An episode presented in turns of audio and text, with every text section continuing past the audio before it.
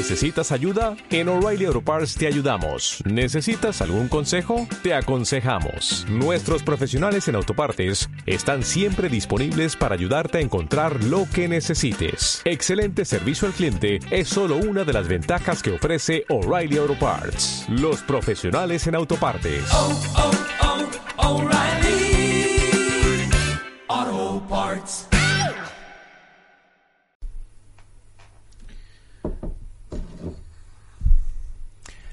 La semana que viene se enfrentan Stipe Miocic y Daniel Cormier en una pelea que es una trilogía, una de las cosas que más gustan en el mundo de las artes marciales mixtas. Y yo soy incapaz de pensar que esa pelea se va a acabar sin que nadie se retire. Y creo que podría ser tanto uno como el otro. O los dos. O los dos. O los dos. Y, y creo que es una situación bonita para las MMA porque tiene que acabar el ciclo de los peleadores, a veces con el dulce, a veces con el amargo. Y me gusta esa pelea, me gusta la situación. Eh, Cormier, bueno, ya ha demostrado todo lo que tenía que demostrar. Y va a cerrar su carrera eh, por todo lo alto o eh, con ese sabor amargo. Cormier parece que pase lo que pase se retira, ¿no? Yo creo que sí, yo creo que ya no tenía más peleas en el contrato, no sé cuántos años tiene, 42 o Sí, algo así. Aproximadamente. Y, y es muy probable que ya no, ya lo había dicho previamente, que no quería, que no quería seguir peleando y, que esta probablemente sería la última. Y que volvió a esta pelea eh, porque algo le decía que tenía que cerrarlo y retirarse lo mejor posible. Cuando estuvo Antonio Castelo con nosotros aquí nos hablaba de que pensaba que Cormier era un perdedor, porque aunque fuese un super ganador, siempre iba a ser menos que un tío que no representaba nada. Lo comparaba con John Jones y era, John Jones es casi una mala persona. Hay muy pocas malas personas en el mundo, a mi forma de ver la vida. Pero es un tramposo, es bastante irresponsable, ha cometido cosas mal y Daniel Cormier, que no es de este tipo, que es un atleta olímpico y todo eso, jamás va a poder resarcirse de eso. No va a poder resarcirse deportivamente de eso, pero quizá precisamente en el subconsciente de la gente o en el... Sí, en la, la imagen que tienes de esa persona, pues a lo mejor se nos queda mejor imagen de Daniel Cormier que de, que de John Jones. Sí, eso por No sé qué supuesto. opinas tú. Y, y luego también puede pasar eso, que, que John Jones no termine de tener una carrera perfecta, bueno, perfecta o, o- o tan espectacular como es ahora, que Cormier se acabe siendo campeón de, se retire siendo campeón de los pesos pesados, que sería algo muy bonito y demás, y que al final estén más emparejados. Y a pesar de que tú digas, John Jones le ganó varias veces, sí que hay deportistas, por ejemplo en el campo del fútbol, menos exitosos, pero que dejan un muy buen sabor de boca, porque era muy elegante, porque era un líder, y puede que Cormier lo terminemos recordando así, porque a día de hoy, en las artes marciales mixtas, no hay todavía mucha gente. No hay todavía mucha gente realmente retirada. Fíjate, Fedor Emelianenko, la primera gran leyenda de eso, sigue peleando. Royce Gracie peleó hace menos de tres años o cuatro en una pelea circense de estas. Todavía no tenemos a esa gente retirada del todo para decir, mira, este era así y este ya no va a volver. Luego hablaremos de ello, pero Mike Tyson volverá. Y volverá con 58 años, creo. ¿Puede ser? Más o menos Puede ser, sí. una edad similar. Entonces todavía necesitamos ver cómo quedan de verdad los peleadores cuando ya sabemos que no van a volver nunca. ¿Qué imagen dan? Pues eso, es una, es una cuestión bastante interesante y, y bueno, pues no sé, no sé decirte eh, cuál es el momento, bueno, ya lo hemos hablado más veces también, cuál es el momento oportuno para que un peleador se retire y deje su imagen eh, y deje una buena, una buena imagen, porque ya hemos visto eh, todos que se van, vuelven, pierden, pierden un montón de veces, hacen peleas malas, eh, como Chuck Liddell hace poco también, Sí. que peleó y dio una imagen muy mala de sí mismo, Sí. cuando todos teníamos un mejor recuerdo de él. Entonces, ya eso es como una mancha que va a quedar eh, para siempre. Mi opinión, como he dicho otras veces, es que se deberían retirar a tiempo, como ha hecho George St. Pierre, que, que si vuelve, espero que sea para una super pelea con Khabib o algo así, algo un poco ya más fuera de, de volver a pelear por un cinturón. Claro, es que eso es lo que tiene este deporte. Como son peleas tan aisladas, se da la situación de que tú vuelves a pelear para una sola noche. Es verdad que tú te preparas cinco meses y tal. Y, y la pelea que yo quería ver de George St. Pierre es contra Khabib. pero tampoco me desagradaría verla contra Kamaru Usman, porque tú no vuelves para jugar una temporada entera, 40 partidos y dices, joder, pues todo lo que sea ver a George St. Pierre, si la última vez que vino le ganó al campeón de los pesos medios, ¿por qué no va a pelear ahora contra el campeón de los pesos welter? Entonces yo creo que el fan siempre reclama que vuelva como sea esa persona. Hay otros que no, por ejemplo, a mí yo a BJ Penn ya no le voy a pedir nunca más que vuelva. Ya, pero porque que se ha sido, vamos, no sé cuántas, lleva 7, 8 derrotas seguidas, es el caso más yo creo que en UFC no hay nadie que tenga tantas derrotas seguidas como BJ Penn, porque se ha retirado, ha vuelto esas 7-8 veces, y para mí eso es nefasto para tu imagen. Que si lo quieres hacer porque te mola pelear, porque quieres volver a sentirlo, porque tal, bueno, pues yo qué sé. Eh, en fin, cada uno es libre, pero deberías eh, cuidar un poco tu momento. Ya tuviste un momento. Mm. Deja, queda, queda más bonito como, como una relación, ¿no? Mejor quedarse con lo bonito que seguir empantanándola. no sé. Yo es que creo que al final el tema del odioso dinero es lo que tiene que ver, porque tú eres campeón en UFC en un momento en el que el campeón ganaba 80 mil dólares y ahora puedes volver a pelear por una pelea, recibir yo San Pierre que 5 millones. Claro dices, joder, es que por, por pelear eh, te lleva 5 millones. No tienes que estar haciendo un año deportivo. Tú si quieres, si San Pierre tuviese otro código ético distinto, San Pierre entrenaría media hora al día, una hora al día, algo de cardio para lucir bien y pelearía. No lo va a hacer, no va a hacer esa tontería. Pero si quisiese, podría ganar 5 millones de dólares por hacer eso, por fingir que está entrenando. Sí, y lo, pero lo que yo no estoy, yo no estoy seguro, porque no, obviamente no sé las cifras que manejan los peleadores fuera de, de UFC yo no estoy seguro cuánto dinero gana George St. Pierre por una aplicación para el móvil con su cara, eh, una página web con no sé qué, unas, eh, un anuncio de proteínas de no sé cuánto.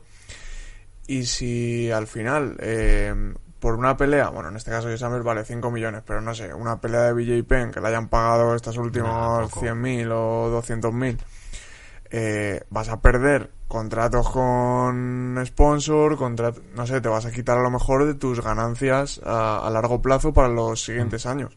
O no sé cuánto ganan como profesores de sus gimnasios o como pues, los que tengan su gimnasio propio, hasta mm, donde van a haber perjudicado en, en el futuro de sus negocios el tener una pelea y perderla y dar mala imagen, pues a lo mejor si ganas 200.000, pero los vas perdiendo en los siguientes años por, por haber empantanado tu imagen eh, con tu gimnasio, con tus negocios. Yo imagino que habrán invertido el dinero, porque si no, no veo que tengas tantos contratos. Estamos hablando de George St. Pierre, que sí, que seguro que por Canadá y todo eso tiene contrato con eh, algún tipo de suplementación, alguna marca de ropa y todo eso se mantiene, pero a un escalón más abajo, ya no, no te digo 100 escalones abajo, uno solo. Un tío que ha sido campeón una vez tipo Matt Serra no creo que tenga ningún tipo de sponsor. Tendrá algún trato de favor en algún sitio. Pues eh, si publicas X stories y tal, pues lo mismo te da algo de dinero.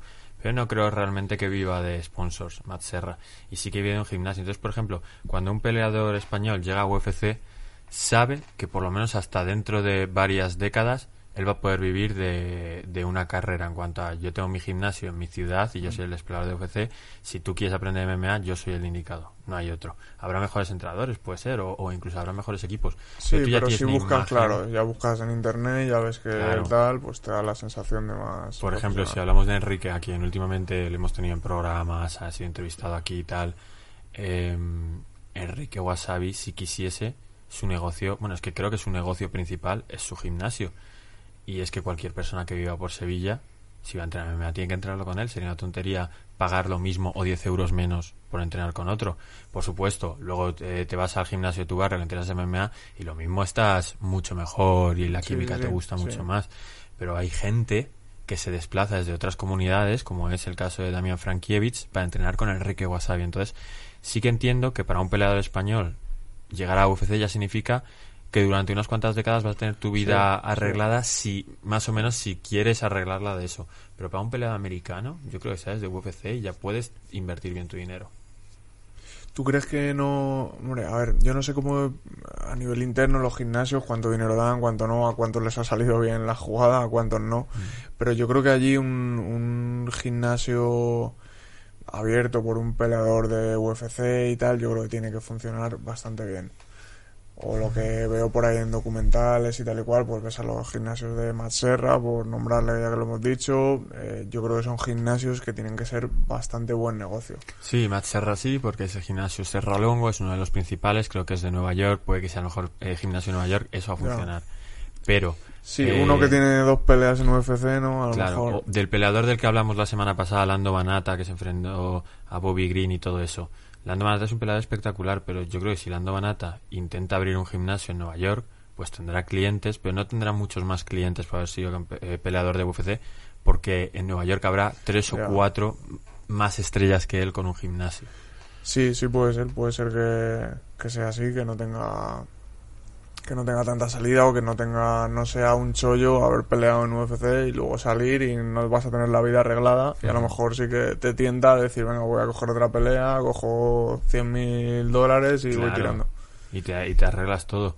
Joder, si a ti de pronto te llegas a una oferta que te pagasen 5.000 euros por pagar por pelear en un evento, pues dirías, pues oye, 5.000 pavillos que me vienen al bolsillo por entrenar, claro. Eh, pero aún así, no hemos hablado de Cormier y Stipe Miocic. Ninguna de las dos peleas ha salido como yo me podría esperar de primeras. La primera se acaba en ese extraño agarre que hacen y con se empiezan a pegar. Y la siguiente hay un momento en que Stipe Miocic empieza a encontrar un hueco en el hígado boxeándole ahí y, y de pronto a Daniel Cormier le pinchan y ya no puede más y se vence un poco y le acaban venciendo. fue, fue una bueno, eso fue muy espectacular porque iba perdiendo eh, Miocic, ¿eh? Sí. o sea para mí estaba siendo muy superior Cormier y de Detectó pronto encontró ahí el, la kriptonita y es que lo reventó y le daba, iba dando y al final acabó cao. Claro, pero no vemos ese guion tan claro de si acaban boxeando Steve Miocic se va a imponer y si consigue haber algo de lucha Daniel Cormier lo va a tirar y lo va a someter. No hemos visto eso. Hemos visto intercambios casi de igual a igual y soluciones raras porque a día de hoy que un combate se acabe por ese trabajo de hígado que le, hizo- que le hizo Stipe Miocic a Cormier es raro. Es muy raro, es muy raro. Sobre todo de la se forma ve- que fue. Se ve una vez cada muchos Mm. meses. Pero y más raro fue el final de la primera pelea en un clinch los dos buscando golpear como en aquella pelea mítica que Sí, se pegan a veces no de Don Don Fry. Eso, o sea, fue fue son dos peleas raras y tengo mucha curiosidad por qué puede pasar ahora. Yo tengo mucha curiosidad también y me da la sensación de que va a ser una pelea muy buen, muy muy espectacular. O sea, va a haber va a haber intercambios y va a haber subidas y bajadas de la pelea de uno y otro, porque precisamente creo que ya se conocen. Eh, Cormier habrá estado entrenando lo que le falló en esa pelea. Eh, habrá estado entrenando lo que le lo que le estuvo fallando hasta ese momento de la pelea y puede que haya una química ahí bastante bastante espectacular de los dos. A mí me da que hacen buena química para dar una pelea muy espectacular. Tú dentro de como peleador que has sido y como aficionado, ¿te gustan más los peleadores que sea, me imagino que como fan te gustarán más, pero no sé si los entiendes. Los que arriesgan por agradar antes que asegurarse la victoria. Véase, Cormier tiene boxeo y tal, pero debería buscar el suelo como sea. Tú si, por ejemplo, estuvieses en la esquina de el Cormier, le dirías, ¿qué coño estás haciendo? Intenta derribarle como sea, o dirías, disfruta de tu pelea. Al final, si estás en una si estás en una esquina de alguien, eh, la pelea se vuelve un poco se vuelve un poco tuya también. Sí. Yo siempre pienso que no debería ser así, de que el peleador es el peleador y el entrenador está para ayudar al peleador, no para que no para que gane el peleador y el entrenador venirse arriba. No, el entrenador está para ayudar y el peleador puede hacer lo que quiera. Pero al final a esos niveles eh, también son negocios para los entrenadores. Un entrenador, ya no solo por cariño personal que tengas, sino por negocio, quieres que tu peleador gane. Y siempre vas a querer lo mejor, en este caso los intereses son eh, van de la mano, vas a querer lo mejor para tu peleador, que es lo mejor para ti. Y lo mejor siempre es ganar. Sí. Lo mejor siempre es ganar. Da igual cómo, pero si te levantan la mano al final de la pelea, siempre es lo mejor. Al final, eso es, digamos, que lo que queda en el, en el cerdo, tal, es que hayas ganado o que hayas perdido. Y realmente, a lo que le importa a la gente es que hayas ganado o hayas perdido. Eso es como el primer nivel. Luego, si puedes ganar de una forma más vistosa, pum, pues es un escalón por encima del haber ganado. Si puedes ganar de una forma espectacular, pues todavía mejor. Y entonces, ¿qué diría? Siempre que tengas asegurada la victoria, pues puedes subir en niveles de espectacularidad. En este deporte es tan complicado eso, tener asegurada la victoria. Claro. Lo que tienes es que, claro, tienes que asegurarla en los entrenamientos. Tienes que haber entrenado tanto que cuando sa- salgas a la jaula digas, voy a hacer lo que quiera porque a este tío le gano sí o sí, no tiene forma de ganarme. Eso es muy complicado. Entonces, yo, le, yo diría que lo primero es asegurar la victoria. Es decir, Cormier, si tienes que derribar y quedarte por encima y que el público se aburra, pero si gracias a eso al final te van a levantar la mano, haz eso.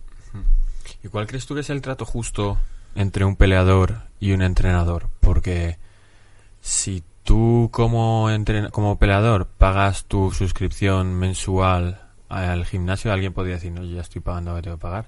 Pero ahí sería un poco injusto, ¿no? Pero tampoco cuánto dinero, qué porcentaje de tu bolsa le puede caer al entrenador. Mm, eso es un, es un tema no tengo complicado. ni idea, no conozco ninguna historia de una cifra. Yo te puedo, yo te puedo decir hasta donde yo sé, no sé a niveles más altos, pero sí te puedo decir un poquillo cómo funciona y co- cómo, o cómo he funcionado yo. El, yo cuando he ido con un entrenador, con Humberto, eh, a mí eso me ha parecido siempre algo súper honorable, digamos, por su parte, que siempre me ha dicho, César, nos ofre- ofrecen una pelea en tal sitio, pagan tanto. Y no ha pedido absolutamente nada. Y ha pagado ya, yo no, no, no he tenido coche nunca y ha pagado la gasolina para ir al pesaje, para ir a tal. Y no me ha pedido nunca nada. Entonces, a esos niveles, eh, yo entiendo que, vale, y ahora que yo soy entrenador, pues hago lo mismo, obviamente, con mis alumnos. Pero es verdad que el entrenador está recibiendo también por parte del alumno o por parte del peleador cierto prestigio, visibilidad, que es, oye, tu peleador ha ganado, pues la gente se interesa de con quién entrena. Este que ha ganado en tal evento, ay, ¿con quién entrena? Ah, pues entrena con no sé quién. Entonces, ya está dando, está el entrenador recibiendo algo a cambio, entre comillas. Entonces, por eso, bueno, pues a esos niveles se puede funcionar así. En niveles más altos de UFC, yo creo que puede ser muy similar la cosa. Sí, es que yo entiendo el tema de, mm, del prestigio que está recibiendo, pero ¿es justo que John Cabana, en principio, por lo que sabemos tú y yo, no sea rico? Quiero decir, evidentemente John Cabana no es el que está entre las ocho paredes, así que bueno, algo de dinero se llevará y tendrá cierta recompensa. Pero por mucho que tenga más gente a entrenar, eh, tú no puedes entrenar a 3.000 personas. Entonces lo que tienes que hacer es empezar a subir precios y determinadas personas que sabes que son buenas no van a poder pagar la cuota alta. O sea, se crea una serie de problemas que al final me da la sensación de que John Cabana será una persona pudiente en Irlanda, tendrá dinero porque tendrá un negocio bastante exitoso, pero nada comparado a lo que es su alumno, que en el fondo pasa las mismas horas que él en el gimnasio menos. Mm, ya, pero no se está jugando. Es una cuestión de. de, de qué estás. qué te estás jugando al final a la hora de ser entrenador. Vale, claro, obviamente no vas a ganar lo que gana tu alumno porque no te estás jugando lo que se está jugando tu alumno, ni estás sufriendo lo que está sufriendo tu alumno en los entrenamientos y en todo. Aunque tú estés con él ahí las mismas horas, hostia, el que está poniendo ahí su sudor, su sangre, tal, es el alumno. Sí. Entonces, yo veo justo que el que se lleve la recompensa sea el alumno. Y indirectamente el entrenador se va a ver beneficiado. Siempre tú piensas quién sería John Cabana sin McGregor. ¿Quién ser- no sería No, nadie. nadie. O sea, Bueno, sería. como, como dijimos en la anterior generación MMA Raw, el campeón de karate no Claro. sé qué, que no sabía pelear. Sería un entrenador de barrio que lucharía por por sacar adelante por sacar adelante su gimnasio pero no ni habría sacado un libro ni la ni la gente compraría su libro o sea al Claro. final John Kavanagh se estamos hablando de John Kavanagh gracias a su alumno si no no sabríamos ni quién es Claro, pero mira, por ejemplo, el caso que tenemos ahora de Joel Álvarez aquí en España. Joel Álvarez era peleador de UFC, ya por eso era prácticamente el peleador más famoso, junto a Juan Espino, Enrique Wasabi de España. Eh, Joel Álvarez consigue una victoria, o joder, qué guay, ya va a estar bastante tiempo en UFC, y de pronto gana Joe Duffy. Buah, qué locura, ahora sí que estamos hablando de palabras mayores, sin entrar todavía en los cuatro o cinco escalones primeros de la UFC. No creo yo, por mucha gente que esté metiéndose en Asturias a entrenar MMA, que su entrenador haya visto nada especial de dinero. Tendrá ciertas... eh, bueno, sabrá que, que el negocio le va a ir bien, que todo puede ir a mejor, que teniendo a este pues irá gente yendo a su gimnasio, intentará cambiar a un gimnasio más grande y todo eso. Pero no siento yo que tenga que vaya a llegar mucho mejor a fin de mes de lo que ya llegase, que lo mismo llegaba muy bien. Tienes razón, tienes razón, pero tampoco creo que ni siquiera Joel Álvarez se esté haciendo millonario a día de hoy. Habrá ganado su buen sueldo de las peleas, pero también está otros cuantos meses que no sé si tendrá otro trabajo o no, pues estará otros meses sin cobrar nada. Entonces tampoco creo que Joel Álvarez a día de hoy se esté haciendo millonario. Entonces, por supuesto, el entrenador tampoco. Pero bueno, el entrenador puede estar eh, pensando, sintiendo que está en el camino de algo más grande. Claro, pero fíjate, al. Perdón si te he cortado. Al cuando hablamos de managers, los managers sí que se llevan una bolsa. Y el manager es una figura importante, pero desde luego le dedica a su peleador en teoría menos tiempo que el entrenador. Puede que no, puede que haya un manager que se encarga de que el peleador consiga todo de la mejor forma posible y o que el propio manager haya conseguido algo muy loco como que un peleador que no tiene el nivel llegue a UFC o un peleador que no tiene el nivel llegue por una oportunidad por el título. Sí puede ser. Pero el manager se queda una bolsa y, se, y no tiene ningún miedo de decirte que se queda con tu 10, 15, 20%, 30, lo que sea. Eh, en el fútbol, que es con lo que lo comparamos muchas veces, no sé por qué siempre tiende ahí, pues para que nuestros eh, seguidores y espectadores lo asocien. En el fútbol, el entrenador del Real Madrid tiene un sueldo muy alto. Es decir, si Conor McGregor ha estado ganando los últimos tres años 20 millones de dólares, 30 millones de dólares, por poner unas cifras que no son nada locadas en general, eh, John Kavanagh no creo que haya estado ganando un porcentaje del 10% como él. Creo que John Cabana está, por decir datos, 500.000 euros, 300.000 mm. euros. En fútbol, ¿no? En fútbol, eh, una estrella como Cristiano Ronaldo puede ganar lo que gana con el McGregor o más, pero el entrenador tiene un salario y el salario es bueno independientemente de cómo lo que haga. Es decir, la figura del entrenador, un entrenador puede ser millonario. En MMA creo que no puede serlo.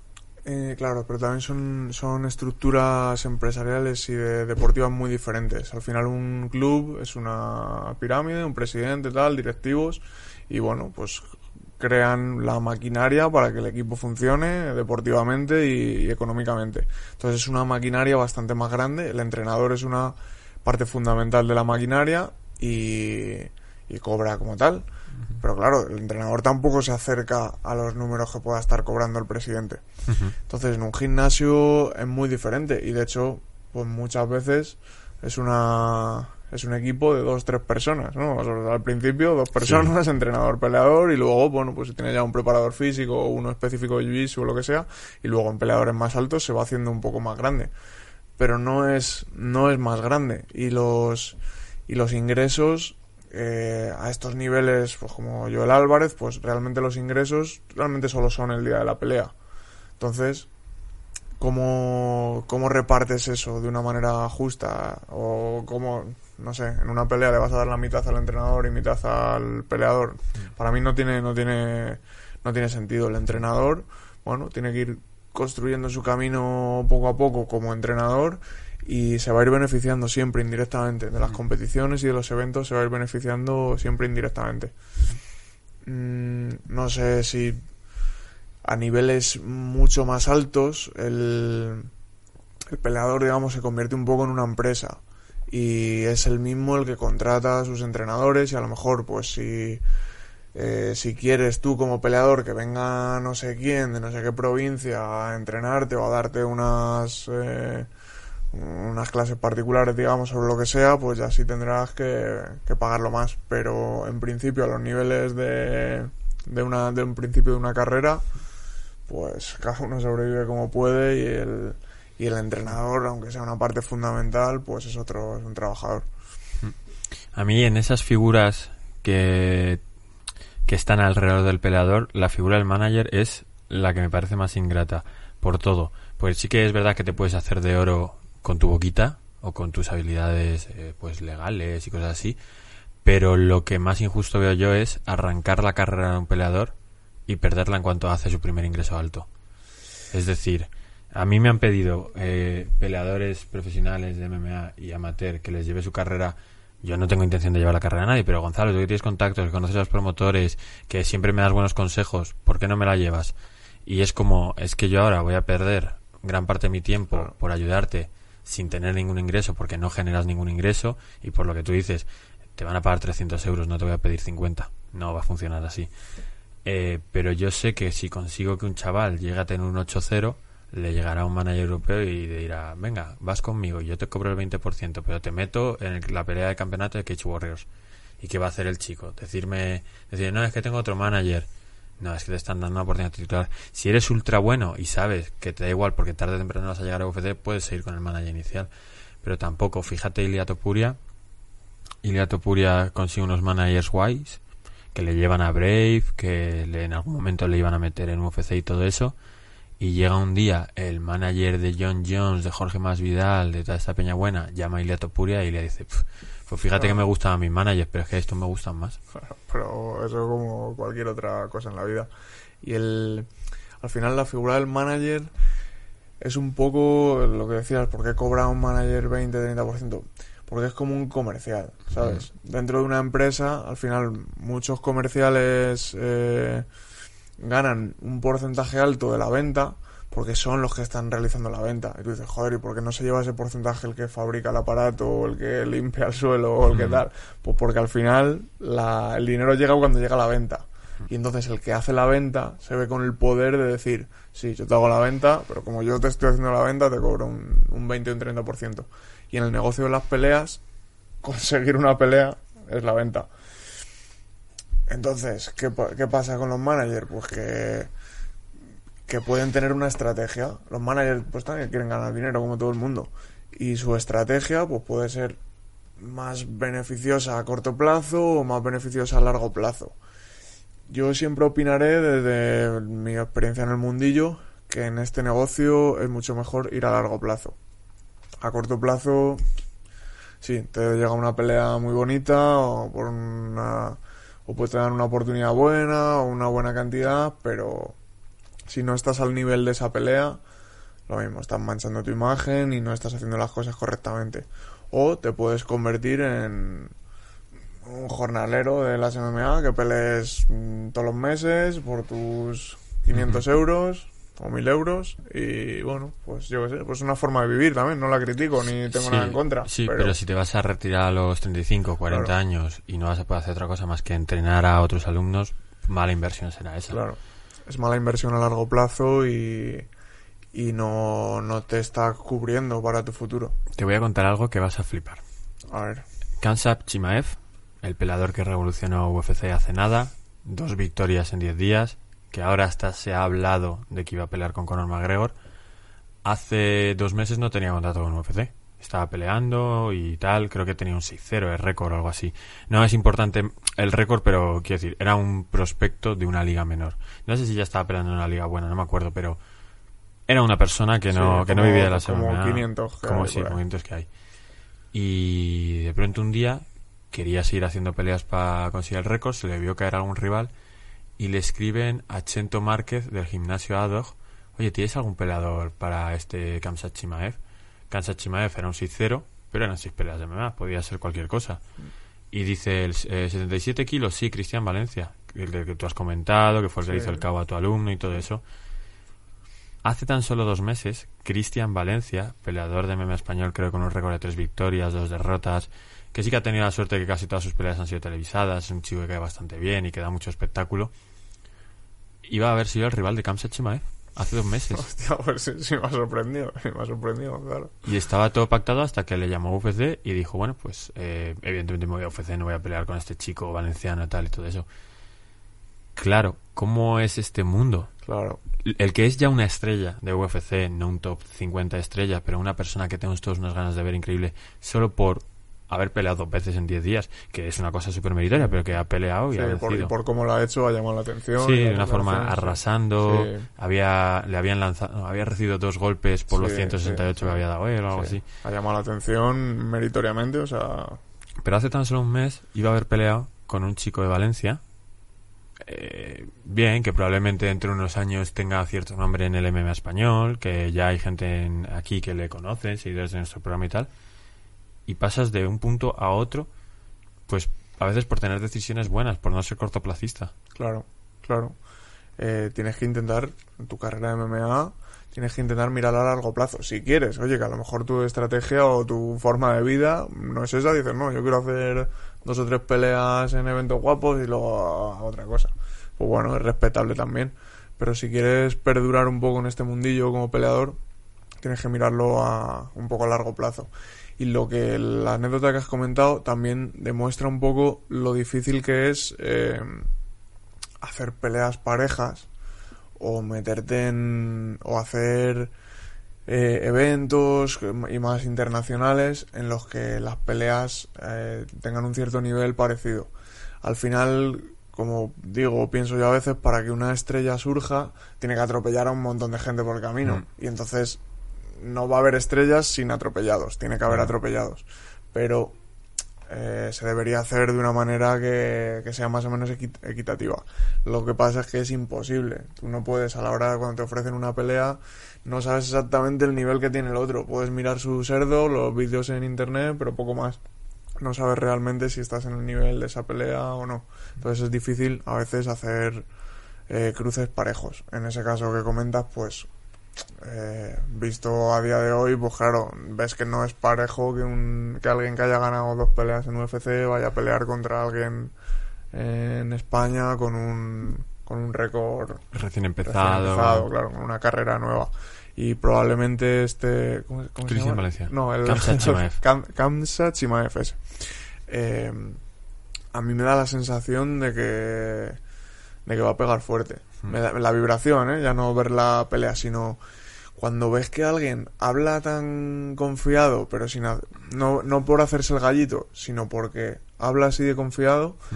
es porque lo ha sentido. Porque ha sentido que está reventando a todo el mundo en su gimnasio, que está reventando a peleadores profesionales. Y entonces piensa, bueno, pues voy a UFC ponerme con quien sea, no pasa nada.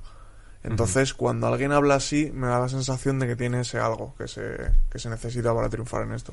Claro, no sabemos hasta qué punto va a llegar, Claro. pero tiene lo que tiene que tener para luego llegar hasta... O da la sensación de que tiene lo que tiene que tener. O me ha dado a mí la sensación por sus Sí, declaraciones. pero me refiero a que eh, tú puedes llegar a ser campeón de muchas formas, pero para llegar a ser campeón algo de confianza en ti mismo tienes que tener.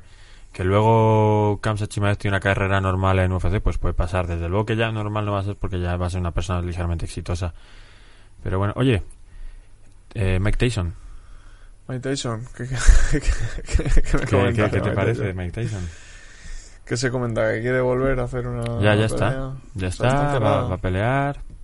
Eh, bueno, que, que tú tienes interés de, de ver esa pelea, ¿no la tienes? Mm, a ver, siempre cuando hay un personaje tan mediático, tan mundialmente conocido como Mike Tyson, siempre lo vas a ver. Siempre quieres, tienes curiosidad por saber qué va a hacer. Pero deportivamente no me atrae y, pienso que no lo debería hacer. A no ser que, bueno, pues nada, lo, que hemos hablado antes, que le vayan a dar una buena, una buena suma de dinero, que a él le haga falta y tal. Pero deportivamente no, no creo que una persona de, de esa edad tenga que volver a demostrar nada, alguien que ha demostrado ya todo, que ha pasado por todos los altibajos, no sé. No sé, ¿qué, qué opinas tú? Yo no tengo ningún interés en su vuelta. O sea, bueno, para empezar, ya sabéis que yo, como aficionado al boxeo, lo soy lo justo. Pues veo a Canelo, Igual que yo. veo a Joshua.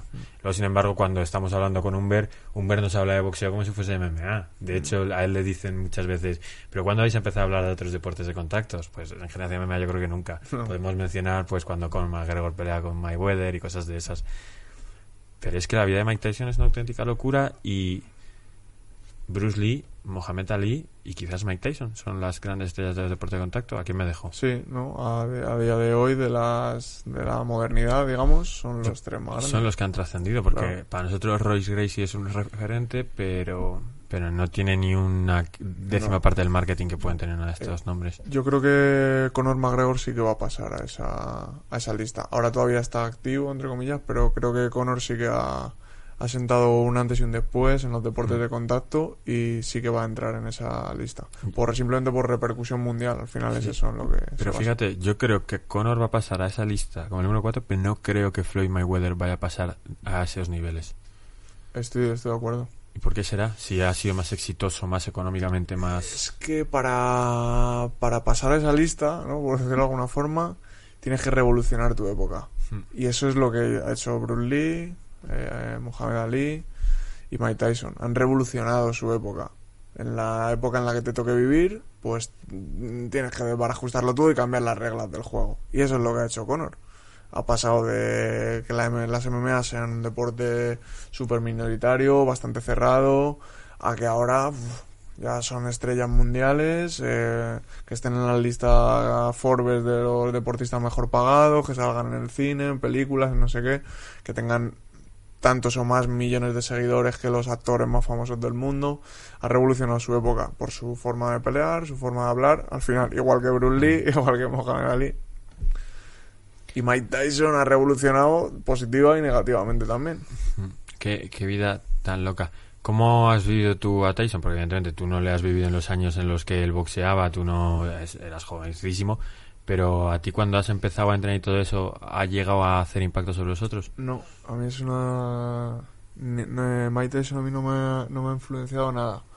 Porque porque cuando él estaba en su época yo ni ni sabía de claro, yo ni sabía de deportes de contacto y además de pequeño y eso tampoco yo ni veía boxeo ni nada ni en mi familia era algo que, que gustara entonces cero y y más adelante cuando ya empecé a meterme en este mundillo me influenciaron otras personas y Mike Tyson ya estaba apartado digamos del juego y yo nunca nunca fue una, una influencia para mí. Y Mohamed Ali tampoco. Mira que mucha gente que conozco de los gimnasios, pues le ha supuesto una, una inspiración, por decirlo de alguna forma, y a mí no. Bruce Lee, sí, sí te diría. Bruce Lee sí que cuando empezaba en artes marciales sí me leía sus libros y su filosofía y Mm. tal, y me molaba un poco el rollo. Bruce Lee sí me, me ha influenciado bastante. Mm, No me extraña nada que te haya influido Bruce Lee, porque al César Alonso británico, a este hombre, salvando las distancias. a Dan Hardy, a ver si me coge la camarita, sí que le ha influido mucho. Y voy a hacer una cosa súper rara. Voy a leer una cosa que escribe en su libro que me ha sorprendido lo que es eh, los ídolos en los deportes de contacto. Yo no sé si tú llegas hasta este nivel de, de forofismo por una persona, pero Bruce Lee debe tener un busto en alguna parte de, de su tierra natal y la gente va, va a visitarlo. Voy a, es solo una- un pequeño párrafo y lo traduzco directamente del inglés, así que si no estoy muy preciso, perdonadme. Dice, fue una experiencia muy emocional visitar eh, el lugar de descanso de mi héroe, eh, mucho más de lo que esperaba. A pesar de siempre haber reconocido a Bruce Lee como un personaje central en mi historia con las peleas, eh, podría adivinar que no había apreciado completamente su impacto hasta que no estuve frente a su busto. De pronto me di cuenta de cuánto tenía que agradecerle y me empecé a agobiar. Eh, cuando estaba quitándome las, las lágrimas que me salían, Taki Kimura se acercó a mí y fue todo lo majo que podía estar eh, estando sentado conmigo durante una hora.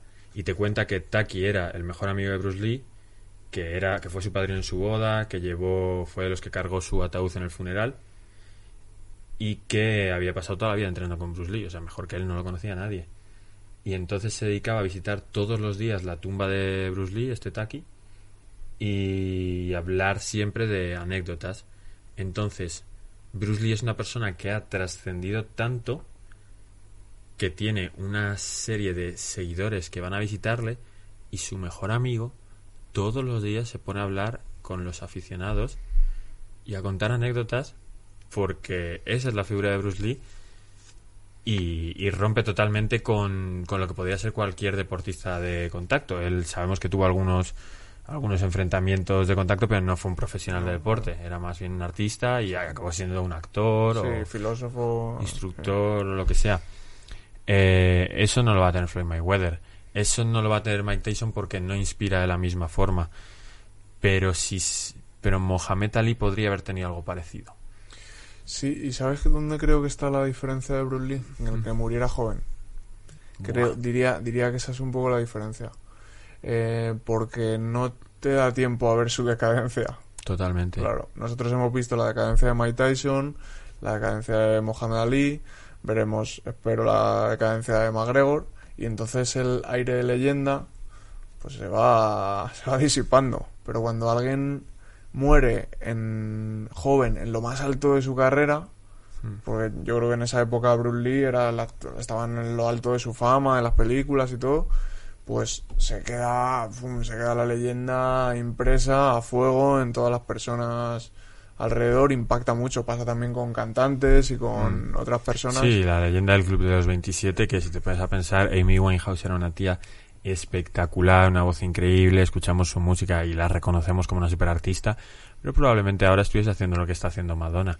Quiero decir, si Madonna se hubiese muerto hace 20 años, sería una leyenda, pero a día de hoy se morirá y habrá sido una gran cantante, Claro. o una gran interpretadora. Exacto. Entonces, yo creo que esa, esa es la diferencia entre Bruce Lee y otros eh, y otros artistas marciales que han roto que han roto moldes en su época, pero encima Bruce Lee tiene la movida de haberse muerto joven en lo más alto de su carrera. Entonces, pum, se queda ahí.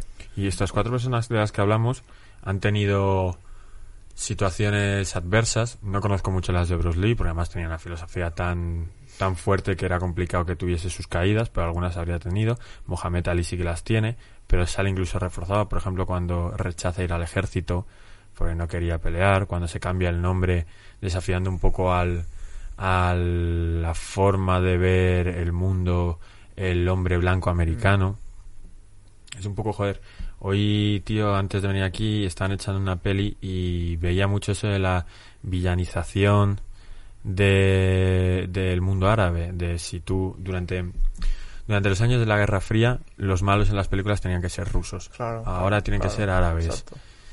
Y entonces, pues cuando de pronto eh, Mohamed Ali se cambia el nombre más guay que ha tenido cualquier persona del mundo, que es Cassius Clay. Está guapo, está guapo. Está guapísimo el nombre. Cuando se lo cambia por Mohamed Ali, a los aficionados del boxeo les dan parra. ¿Qué? ¿Cómo que te vas a llamar Mohamed? ¿Qué me estás contando? Entonces, tiene sus caídas. Conor McGregor tiene sus caídas, por supuesto, pues cuando parece que le ha puesto a su mujer los cuernos, que se droga, eh, que pega viejos y todo eso, pero el que ha tenido unas caídas insalvables es Mike Tyson. Mike Tyson la tiene, yo creo, las más fuertes, de la bancarrota, cárcel, o sea, Todo. eh, ha tenido caídas muy fuertes y eso eh, y eso deja deja huella en, en su personaje digamos y por eso aunque Mike Tyson va a ser considerado siempre alguien que ha roto moldes en el mundo del boxeo fuera del mundo del boxeo eh, creo que no va a llegar el- a despertar el- ese nivel de fanatismo que hablabas con Bruce no va a llegar a eso porque uf, hostia ser fanático de alguien que está en la cárcel por acusado de X delitos tal ¿No te parece que el fanatismo de Mike Tyson es gamberro? Es el fanatismo de Fast Furious, de, de que de ese tiene un poco Conor McGregor, pero ¿cuántos perros se llaman Tyson?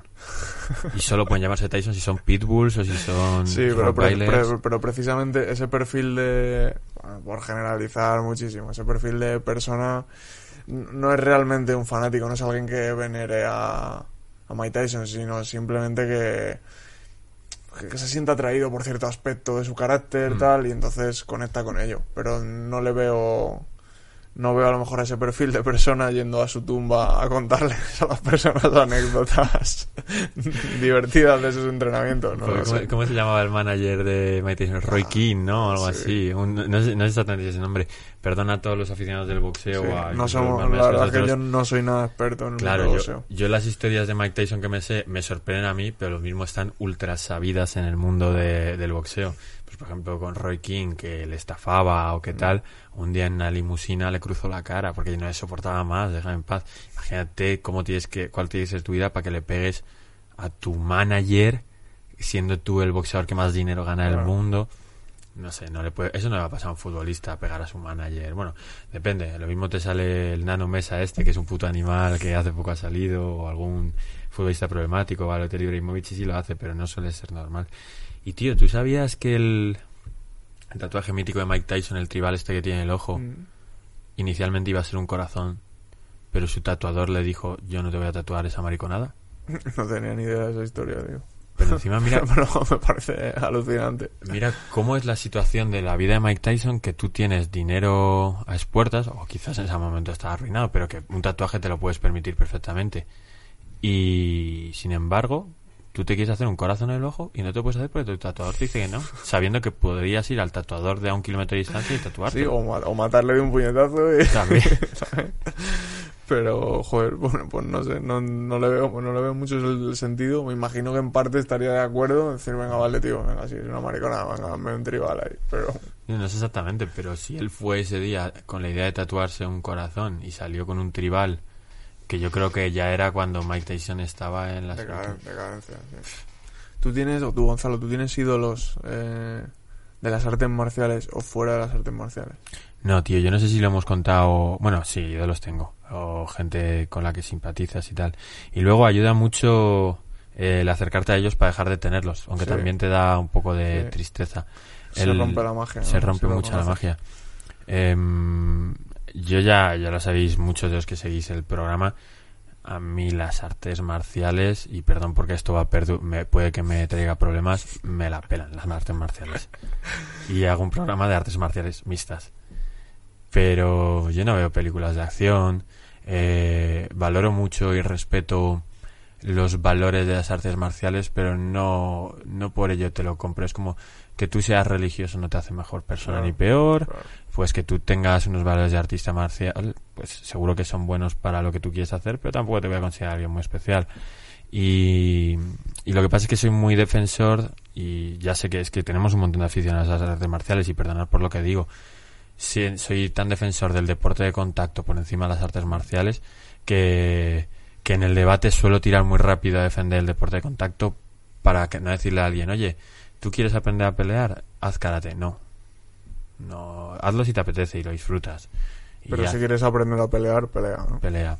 Y por supuesto, en España hay mil karatecas que me patean el culo en 20 segundos.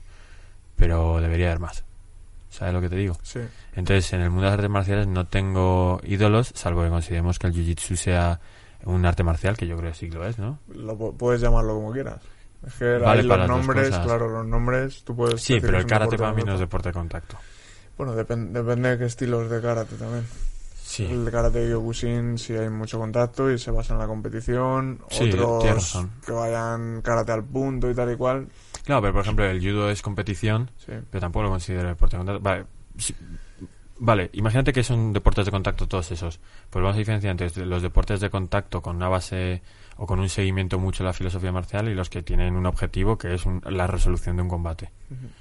Pues soy muy de los de la resolución de combate. Vale, te voy a decir cómo, en, cómo separo yo los o cómo pongo yo los nombres a las cosas. Vale. Y de hecho, bueno, estaba eh, pensando en hacer un vídeo para el canal de YouTube explicando bien todo esto porque mm, creo que la gente no lo, no lo entiende. Por si acaso, para el canal de Tuto Fighting. Para Por si acaso hay alguien que todavía no sabe que, que César Alonso tiene el mejor canal de eh, en cuanto a tutoriales de peleas. Bueno, Vale, uno, pelear, es uno, que- un- ¿qué, forma más rara? Tutoriales de peleas, no pelea, ya. Técnicas Bueno, y tal. técnicas y tal. Pero bueno, es un canal interesante. Eh, y quiero. Es un canal interesante. sí. Míralo, dale, dale un vistazo, dale una oportunidad. Eh, yo lo divido en actividades en las que se pelea y actividades en las que se hace una coreografía. Entonces, dentro de esas dos columnas hay deporte de contacto, hay artes marciales, en una hay... eh, a ver si me explico bien. Actividades en las que se pelea. Judo, Jiu-Jitsu, boxeo, kickboxing, al final todo lo que vale para MMA. Actividades en las que no se pelea. Puede haber artes marciales, puede haber sistemas de defensa personal, puede haber mil historias en las que no se pelea y que los movimientos que se aprenden no son para pelear. Y puede haber artes marciales en las que sí se pelea, ¿vale? Entonces tú puedes decir el judo, que es un arte marcial o un deporte de contacto. Las dos cosas. Hmm. Pero yo lo, y yo lo considero una actividad en la que se pelea. Llámalo como quieras, pero es una actividad de pelea y que, aunque, yo que sé, tu profesor tenga más filosofía o menos filosofía, al final las técnicas están diseñadas para tirar a tu oponente al suelo y lo vas a tener que demostrar. Y actividades en las que no se pelea, pues un estilo de karate que esté basado en las katas, un, eh, un sistema de defensa personal que esté basado en situaciones irreales, pues es una actividad en la que no se pelea. Claro, pero si el problema lo tengo yo en actividades en las que se pelea, pero no se pelea lo suficiente para lo que tú te crees que se está peleando. Es decir, eh, si haces 80% del tiempo kata y Claro, 20% vale, pelea, exacto, exacto. es casi lo equivalente a no Exacto, hacer nada de pelea. Exacto. Vale, luego hay actividades mixtas que cogen Unas cosas de no pelea y otras cosas de pelea. Pues bueno, lo único que sirve es ese 20%. En eso estoy totalmente de acuerdo. El Claro. 80% que hagas de catas y de tal no sirve. Joder, y los que nada. entrenáis MMA lo sabéis, que como estés yendo una o dos clases de MMA por semana, es como no aprender nada. Algo sabes, pero no te va a servir para casi nada. Pues imagínate el que va cuatro o cinco veces a karate, que se cree que por eso tal, y, Ah. y toca y hace contacto de alguna forma una vez a la semana. Nada, eso como si no hicieran nada. Mm. ¿Y como periodista tienes algún ídolo? ¿O como comunicador? ¿O como...? Pues no, no creo, tío. Creo que tengo gente a la que respeto. Y si nos metemos en el mundo de las MMA, pues, joder, estaría súper guay vivir como yo, Rogan, y tener, o sea, eh, tener conversaciones ultra interesantes. Al final, este, este generación MMA Raw es un poco ir adaptando a los seguidores de MMA a la posibilidad de que el programa empiece a parecerse un poco a lo de Joe Rogan. Esa es un poco la estrategia que tengo yo en la cabeza. Eh, y, pero tampoco es le admiro, o sea, me cae bien. Me cae Sí, bien y me gusta lo que hace. Te y- influencia su trabajo y tal, pero tampoco... Claro, tío, yo... Eh, tío, es que además me lo has preguntado tú, que yo siempre hago un poco la coña, y perdón por la lamida de culo, eh, de que tú eres mi ídolo, de alguna forma. Y aunque sea una mal coña- ídolo te has buscado. Ya. Ya te voy a buscar pero otro. tío, te noto que eres una persona... Y voy a, y voy a cortar ya la... Porque esto es absurdo estar hablando así eh, delante de una cámara. Pero noto que eres una persona, tío, que, disfrutas de lo que haces, que, que te podrías recomendar a cualquier persona porque eres buena persona, eres divertido hasta un punto, eh, haces las cosas hasta un punto, ¿no? Eres... Tío, para mí eres un ejemplo y, y me es más fácil decir que tú eres mi ídolo porque sí que me sí que te admiro de una forma que, que tendrás tus fallos como todo el mundo. Pero estoy seguro de que te presentaría a ti antes que a Joe Rogan porque porque te compro tu, tu forma de vida, te compro lo que eres. Bueno, te agradezco tu palabra, Gonzalo, pero... Y ahora dirás lo mismo de mí, ¿no?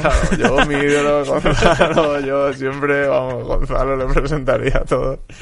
Claro, pero precisamente te estaba preguntando por un ídolo. Al final un ídolo es algo irreal. Tú, no, lo- o sea, lo has sentido, lo hemos dicho, que cuando conoces a la persona Mm. se rompe esa magia. Entonces, eh, pues eso, que si tenías a alguien que, que su, su imagen, su tal, verle en internet o lo que sea, digas, joder, ojalá me quiero parecer No, a tío. este tío. O sea, a mí me pasa, pues, con, ya sabéis que soy un fanático de McGregor y todo eso, pero yo no puedo llamar ídolo a McGregor, es que me, me, me- me da risa decir eso. Es, es la persona a la que más ganas tengo de ver porque es la que más emociones me suscita al ver una pelea. Pero es que el siguiente que más emociones me, suscita, me suscita al ver una pelea es Ilia Topuria, el siguiente Joel Álvarez, el siguiente Juan Espino y, y son gente a la que creo que si llamo ahora me cogen el teléfono. Entonces ahí se rompe esa barrera. Y por otro lado, eh, te estaba comentando esto por... Uy, me, ha- me ha dado blancazo. Eh, bueno, pues que Conor McGregor no puede ser mi ídolo, podría ser de alguna forma, pero se- sería absurdo. Ah, sí, a una persona, eh, una vez, a Enrique Wasabi, cuando él estaba en UFC o acababa de salir o algo así, yo le llamaba ídolo. Le decía, ¿qué pasa ídolo? No sé qué, no sé cuánto. Y él me dijo, tío, kill your idols. Eh, no tengas ídolos. No sé, él tendrá sus ídolos, pero en ese momento como dijo, Sí, si, de verdad me consideras tu ídolo, no- que no sea tu ídolo. claro. Es una tontería. Bueno, me- pero me, me gusta, me gusta esa, esa forma de verlo. Eh, yo creo que quizás hoy en día con Internet, el mundo más globalizado, que podemos estar en contacto o vernos influenciados por personas que están al otro lado del mundo, ya en segundos suben un vídeo y ya lo estás viendo, creo que se crea bastante el- esa, esa magia del ídolo. Y bueno, yo no estoy en contra, no es que yo tenga ídolos, pero sí me veo influenciado muchas veces por esa imagen y digamos que me dejo influenciar. Yo veo un, un vídeo de algún cantante que me gusta y que a lo mejor ese cantante es, un, es una mala persona o es un tal o no le conozco, pero esa imagen de que el videoclip sea bonito, de que la música que está haciendo me guste, de que sus poses me gusten y tal, a veces me dejo como encandilar y digo, pues me mola, me mola ese tío, me mola su estilo, me mola su tal. No lo no sé, no lo llevo más allá de eso, pero sí me dejo influenciar un ¿Y, poco y en quién estás magia. pensando mientras me estás contando esto? Pues estaba pensando en cantantes de grupos raros que escucho yo, mm, que a lo mejor tienen... A mí me gustan mucho la- eh, las producciones audiovisuales, me gustan, me gustan y mucho los videoclips musicales. El, el que haya que estés escuchando música a la vez que ves una- unas imágenes y estén interconectadas de cierta forma, a mí desde siempre me ha suscitado muchísima emoción. Desde videoclips de música hasta hoy en día en YouTube hacen montajes espectaculares, mogollón de estudios con imágenes de pelea, otro tipo de imágenes, a veces de la naturaleza, tal, con cierta canción. Y me, y ese se crea como un halo ahí de magia. Y entonces, bueno, pues estaba pensando simplemente en videoclips eh, de música, que a veces que los veo, y la música, con la imagen, me transmite. Claro, pero es que sería tan... Me parece a mí tan evidente que un día les conocerías en persona y se te quitaría eso. Claro, eh, claro, y, lo sé, y lo sé perfectamente, soy totalmente Tío, consciente. Y, y has hablado ahora de- del acceso que tienen estas personas, pero yo creo que ese acceso a mí personalmente me mata un poco a los ídolos porque eh, sí, que tenga todo videoclip seguro que te ayuda a ensalzar más, pero que tú tengas acceso a su Instagram y se haga un vídeo grabándose desde su cama, eh, enseñando a sus perros y todo eso, al final te genera tanta información y lo ves tan normal que sí que puedes una persona que tiene mm, mayores recursos económicos que tú, pero ya lo normalizas completamente. Que el ídolo no está detrás de la cortina. Ya no hay, no es una persona que te da cinco eh, momentos al año. Te está dando Claro. 3.000 y da paso a que un una población tenga ídolos, pero otra población deje de tenerlos. Y no sé cómo sesgar ni cómo explicar esto, pero creo que hay un tipo de persona muy influenciable que eso lo valora y entonces crece más y cada tres horas entra en redes sociales para ver qué ha hecho su ídolo, pero creo que otro otro tipo de persona dice, ah, pues mira, pues está haciendo lo mismo que yo. está. Come a la hora que come y probablemente se esté haciendo una paja pensando en la misma chica en la que me estoy haciendo yo. O sea, y estamos los dos haciendo lo mismo.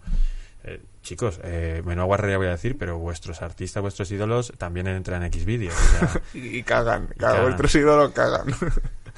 y por eso no, no tengo ídolos. Por ejemplo, disfruto muchísimo eh, de gente que hace performance. Por ejemplo, Zetangana, el personaje de Zetangana. Me hace mucha gracia cómo se ha podido tirar el rollo este, que cada cierto, cada seis meses lo dice, o sea, da una entrevista en la que se ve que no es como su personaje y, y cómo juega un poco entre el ídolo y, o sea, entre el ídolo y, y la persona real que es. Pero me gusta por la performance. Porque me recuerda a lo de McGregor, gente que está haciendo un negocio. un, negocio, un personaje y cómo lo está defendiendo y cómo mediante su palabra consigue arrastrar a las masas. Pero no me es eh, no es mi ídolo Zetangana por cómo cante o por las tías que se folle tal, sino por el trabajo intelectual Ya, que está ya. haciendo. Lo que me gusta de Conor McGregor es su trabajo intelectual, aparte de lo bien que pelea. Sí, el- la creación de ese personaje, una actuación, ¿no? Como un- ser un poco actor y, y crearte ahí un personaje. Aunque yo creo que en estos casos, eh, tanto, bueno, Zetangana no puedo opinar porque no, no, no lo sigo para nada, entonces no, no puedo opinar. Pero de McGregor yo te diría que en, que hay en su personaje hay mucha parte de él. Sí, O sea, lo- no está. No es un personaje diseñado. Es una parte de él que ha visto que le funciona hacer ese tipo de cosas y entonces las sigue haciendo. Se fuerza, entre comillas, a hacer ese tipo de cosas. Pero creo que hay, muy, hay mucha parte de la persona que realmente. Y si, y si no la hay, a veces es muy difícil hacer que funcione. Por ejemplo, más personaje, yo creo que era. Chael Sonnen es más personaje que... O sea, lo que todas las cosas que dice se nota que se la... pre- o muchas de las cosas que dice se nota que se la prepara en su casa, las poses, la forma de decirlo y que no lo piensa para nada, ¿sabes? En la famosa frase de que Anderson Silva estaba jugando en el barro mientras ellos, mientras él estaba con los juguetes tecnológicos. O sea, se nota que es una que es muy muy actuado, ¿sabes? Que no es algo que él haya pensado nunca de verdad en su vida. Lo que pasa es que lo hacía muy bien y lo hacía tan bien que entretenía al público. Sí, como cuando hace el reto ese de eh, Anderson Silva, eh, vamos a pelear tú y yo. Si yo pierdo, me voy de la UFC. Si pierdes tú, te vas tú, tal. Todas esas cosas que hacía eh, era más o que, que dijo también de los que los hermanos Nogueira que, no- que que, la primera vez que vieron un autobús dijeron que a ver que, que comía eso o algo así. Pero ese es al final el manual del chiste racista, tío. No sé. Pues por eso, por eso es tan es tan obvio, ¿sabes? Que te das cuenta de que no de que no lo está haciendo en serio, ¿sabes? De que no hay de que su persona no está en ese personaje, ¿sabes? De que todo es puramente preparado, pactado, negocio, lo que pasa es que lo hacía muy bien y aunque no fuera creíble al 100%, daba espectáculo. Vale, es verdad, eh, te lo compro, pero es que según lo estabas diciendo, estaba diciendo, joder, qué tontería voy a decir, pero ya, ya sé por dónde iba. El personaje de Conor McGregor es una exageración de él, y, y, yo me creo que él se fuma un porro y creo que, que, se lo fume, como ha hecho hace poco, etiquetando a Sergio Ramos, es para temas de una eh, cuestión de marketing empresarial para hacer crecer su figura más que una performance intelectual. Pero el mero hecho de que, de saber eh, fluir también eh, mediante el uso de sus palabras, por ejemplo, eh, el día que se promociona por primera vez José Aldo contra Conor McGregor, Conor McGregor se va a un bar creo que el bar es en Brasil o lo que sea. Rompe la foto. Rompe una foto. No me creo que Conor McGregor vaya rompiendo fotos en su casa. Evidentemente nadie se lo cree. Eh, cuando hace todas las las ruedas de prensa con contra Floyd Mayweather, que hacen cuatro ruedas de prensa en cuatro días en cuatro partes del mundo. La primera lo hace súper bien, la segunda y la tercera normales y la cuarta acaba por altísimo. Eh, es una persona que coge un micro y durante un momento te crees que estás viendo la WWE porque es una performance de cómo se va metiendo con todo el mundo. Y, y eso es, si está preparado, es que viene el personaje y si no está preparado es qué coco más listo. Porque mira, yo me considero una persona con capacidades para hacer eso. Yo creo que si fuese peleador sería el típico que valdría más por lo que digo que por lo que peleo. Pero esos niveles de confianza, de responder al momento, de, de saber que tienes a un superboxeador de la hostia y le puedes poner la mano en la cabeza y acariciarse porque no va a hacer nada contra ti. Quizás también te lo da el, bueno, es que él me entiende pegar un puñetazo y me lo llevo al suelo y lo mato, pero, pero al final es una cantidad de performance increíble. La imagen de tirar el dinero y él está con un, con un abrigo y le cae todo el dinero encima, eh, cuando le roba el cinturón a Aldo, cuando se lo roba a Eddie Álvarez, que Eddie Álvarez dice, ah, pues si él no va a estar, pues yo no estoy. Y Eddie se deja el cinturón. Y él entra de broma, ve un cinturón y se lo pone y ya es el doble campeón. Sí. No será performance, será parte de lo que es él, pero ha creado un personaje. Y lo, y lo difícil de todo lo que estás comentando es conseguir hacer ese personaje delante de miles y miles de personas que te están mirando. Exacto. Porque eso, al final, todos somos humanos y eso acojona a cualquiera. Tú, cualquier cosa, cualquier cosa que hagas, delante de millones y millones de personas, o miles, tiene una repercusión enorme. O sea, si sales ahí y te resbalas y te caes, Sí. o sea, es que, o sea, es que estás jodido. Y entonces, solo que haya un 0,001% de posibilidades de que eso ocurra, ya es suficiente para ponerte nervioso. Sí. Y entonces, ya no te imagines el que salgas, o sea, eso hay pocas posibilidades, pero que salgas a hablar y digas algo y queden mal, o no lo digas con la suficiente confianza y la gente lo note y tal y cual, El, son... el típico chiste que no hace gracia. Claro. Ya está roto toda la magia. roto todo. Es que es muy complicado y cuanta más gente haya viéndolo, más presión se siente y más difícil es hacerlo bien. Y entonces, pues Conor ha sido un maestro en eso, en que por lo que sea, pues debe tener algo dentro que la, esa presión de los ojos de la gente no solo no le viene abajo, sino que le hace venirse arriba. Y al final, pues los grandes personajes siempre se alimentan de eso, de que eh, esas otras situaciones que a la mayoría de la gente acojonan, y con razón, porque se, estás expuesto, eh, a algunas personas la hacen venirse arriba. Pues Tío, pues tenemos que cerrar prácticamente ya. Y quiero aprovechar que estábamos acabando de hablar un poco sobre el miedo, que es un tema del que podríamos hablar un montón en este, en este rollo, ahora que ya hemos cogido ritmo. Eh, un consejo que os lo digo a todo el mundo. El miedo es una lacra. El miedo sirve para. Es, es bueno tener miedo para no cagarla y no morir. Pero para el resto de las cosas es una tontería. Siempre que, querráis- que queráis hacer algo, hacedlo. Porque el no ya lo tenéis. El sí solo va a surgir si lo hacéis. No molestéis tanto si le pedís algo a alguien. No molestéis tanto si intentáis hacer algo y fracasáis. Eh, para conseguir algo hay que intentarlo. No sale si no lo intenta. Entonces el miedo, olvidaos de él. y así acabamos. Y así acabamos. Pues genial. Hasta luego.